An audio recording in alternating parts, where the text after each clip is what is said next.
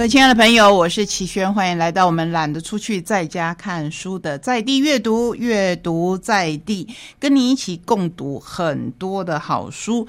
首先要来介绍同一个出版集团的三本书，就是大四文化。首先，我们来介绍大是文化所出版的《着迷》，甘愿赌上所有。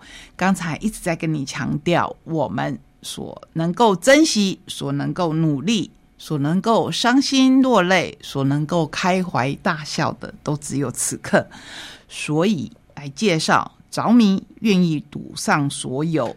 光靠横以太苦勤。贝佐斯、马斯克告诉你，这是最开心的工作动机。什么呢？就是着迷。你必须对一件事情着迷，你才会投入你的全心全意。贝佐斯当初创立。Amazon 的时候登记的网域名称并不是叫做 Amazon，这个字代表是顽强着迷，就像狼群不惜一切只为追逐猎物。可是后来就改变成 Amazon。故事在书里面，请你自己去看看。本书用亚马逊、特斯拉、优步的故事告诉你，着迷到甘愿赌上所有所带来的好处跟风险。对。着迷有时候不是只有好处啊，还是要同时告诉你风险。我们在节目当中也曾经介绍过“恒毅”这一个字眼。就是永恒的毅力，恒毅力有时候你觉得实在是很辛苦，所以这本书才会说光靠恒毅太苦情，尤其是开心工作的动机。贝佐斯创业前十年，所有的人都不看好马斯克每周工作一百二十个小时。先问问自己，你愿意为了变得杰出，忍受多久，牺牲什么？如果不愿意，千万别对自己说“我尽力了”。赌上所有投入工作，不是每个人都愿意，真的不是每个人都愿意。我相信还是大多数的人都不愿意。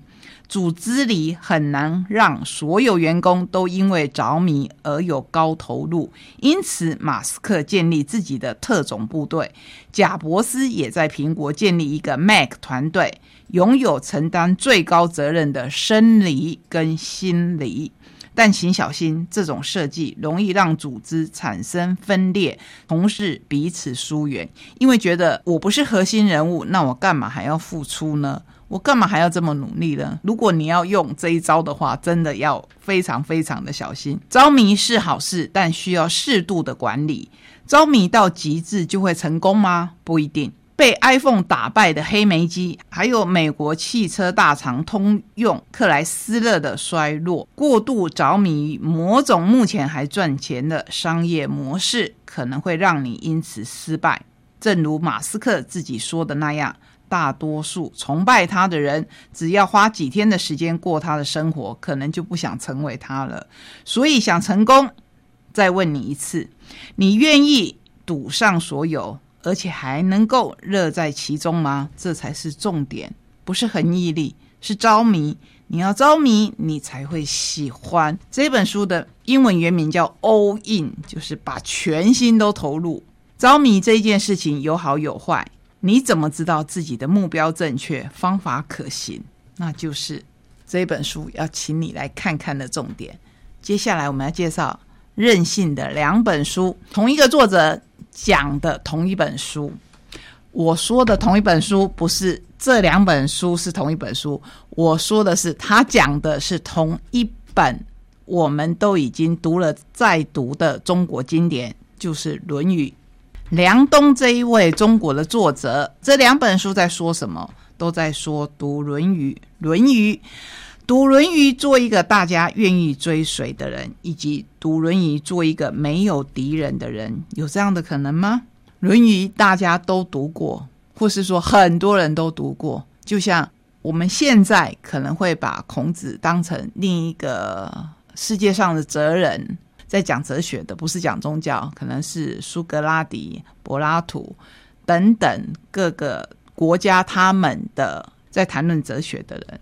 有人喜欢庄子，有人喜欢柏拉图，有些人喜欢孔子，因为中国传统以来的教育会特别强调这一位人物，《论语》沉沉浮浮，有些人觉得他太束缚了我们，因为儒家讲的都是要怎么样做一个好像很循规蹈矩的人。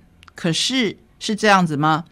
如果我们读读别人的想法，或许你会有不同的看法。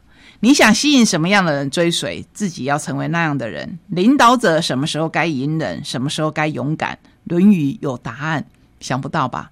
口才好，你会很快的交到朋友；口才不好，你会有交很久的朋友。所以，一件事情它的正反两面。没有对错，都是好事。孔子说：“口才有啥用？如果老想用口才搞定别人，不会有好结果。”这在《论语公冶长篇》里面说：“焉用逆？欲人以口给，屡赠与人。”就是你如果一直用口才，你就是会引来讨厌。反而是那些你不用说话就能心心相印的朋友，才是最珍贵的。还有，再好的朋友也不能廉价甚至免费的使用他的专长。这一点实在是太重要了，太重要了，请你尊重专业，专业是要付钱的。常常我们说不用钱的最贵，免费的东西最贵，包括别人的专长，请不要滥用别人的专长。这是在读《论语》做一个大家愿意追随的人这一本书里面。我实在没有时间跟你分享太多，包括他的简介，因为我还有另一本《读论语》，做一个没有敌人的人，要介绍如何获得快乐，如何避免不快乐。《论语》就是一堂孔子给现代人的快乐幸福公开课，没有想过吧？可以用这一个观点来看，交朋友或谈恋爱，始乱者必遭终弃。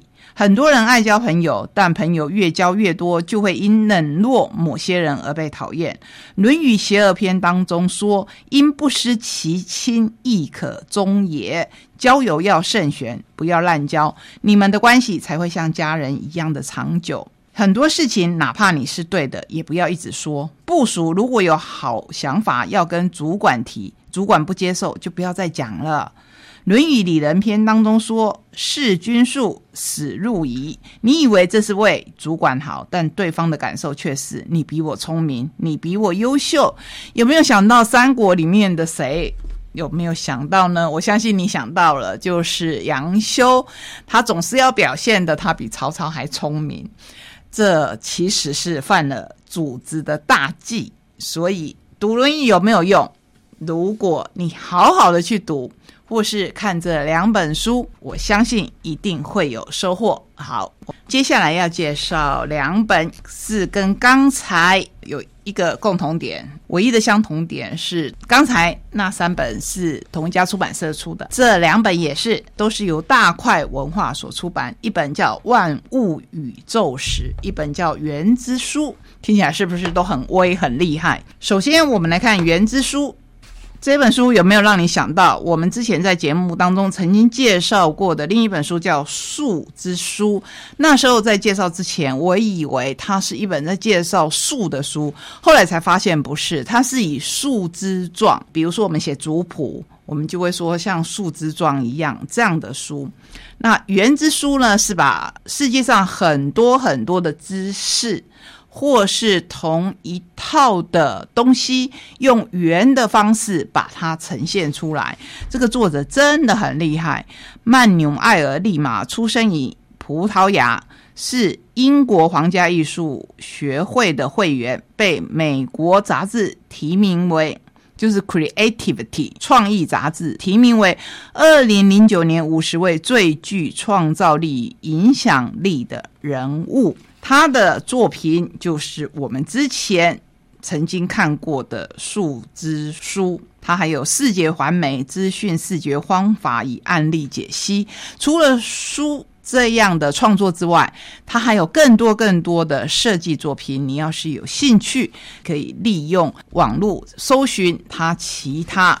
非常精彩的作品，在这里面呢，我们就看到他把很多的，包括音乐，都以圆的方式来呈现，然后分成很多很多的家族，比如说圆圈跟螺旋，它放在一起；轮和派它放在一起。轮轮子的轮，不一定是完全的圆形，可是轮状的东西不一定哦，因为延伸出去的长一点，延伸出去的短一点，就会形成一个不规则的圆状。还有消长以波动、网栅和网格、形状和界限、地图和蓝图、节点和连结等等，这些都可以用圆来显示。这是一本我没有办法用说的把它表现得很清楚的书，可是如果你看了，就会赞叹，因为它非常的精彩。世界上的万物到了他的手中，都可以变成圆。圆之书在一个圆里面可以包括什么呢？可以让我们看到什么呢？很多很多，可以一目了然。我所谓的一目了然，不是你看了你就知道，而是你看了这一个东西，你觉得啊，真的是了不起，可以把很多的东西集合成一个圆，让我们看到同类的物品，或是同类的物质，甚至是历史，把它弄成一个圆，让我们可以很清楚它的脉络。第二本书，我来介绍《万物宇宙史》。这一本书乍看之下，你会说，嗯，好有趣哦，好多画，它是不是一本漫画？对，说完全对，也不是完全正确。它是一本以漫画为主所呈现的书，可是它呈现的时间实在是太漫长了，太庞大了，能够把这么庞大呃漫长的历史。在一本书当中，大多数以漫画的方式呈现给我们看，这是我觉得这一本书相当奇特的特色。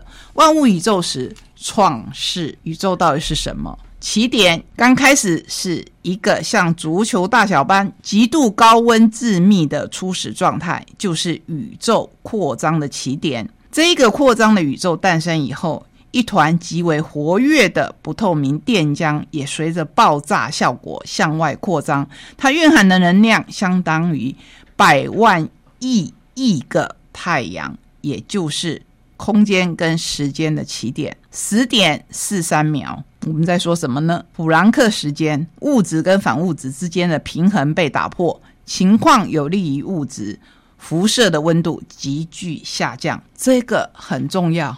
因为从这边有利于物质，我们人类属于很后面、很后面的，才有机会出现啊。那十点三九秒是电落时代统一时期，此时最主要的物质是夸克跟反夸克。我说到这边，你会说。齐轩，你在说火星文吧？你不是在说地球文？你甚至不在说中文。对我自己也觉得，光用文字来显现的话，真的很难。所以这一本书为什么要用图画来呈现？我们看到的是，一直到很后来，我们是看到新生代。新生代什么出现了？新生代就是我们人类出现了，这是新生代的开始，人类的时代。人类是在前面两个地质时期已经迈出了出生的步伐，第三纪尾声的上新世以及整个第四纪，南猿和直立猿人等原始人类已经开始发展。我们刚才有说到了哲学，可是这本书是很科学的。我们会看到好多好多的过去不知道的知识。我们刚才说的时间都很短，对不对？都是以十秒来计算的。在接下来有零点零一秒，有三分钟，有三十万年，有一百万年，有两亿八千万年，甚至七亿年、十三亿年、七十亿年。七十亿年是暗能量开始让宇宙膨胀加速。八十七亿年，我们的银河系与另一个银河碰撞，我们的太阳系这个时候才随之诞生。一片暗星云收缩，形成原始的太阳，其核心并以表层分离，剩下来的圆盘状星辰开始冷却。很重要，如果太阳系的太阳。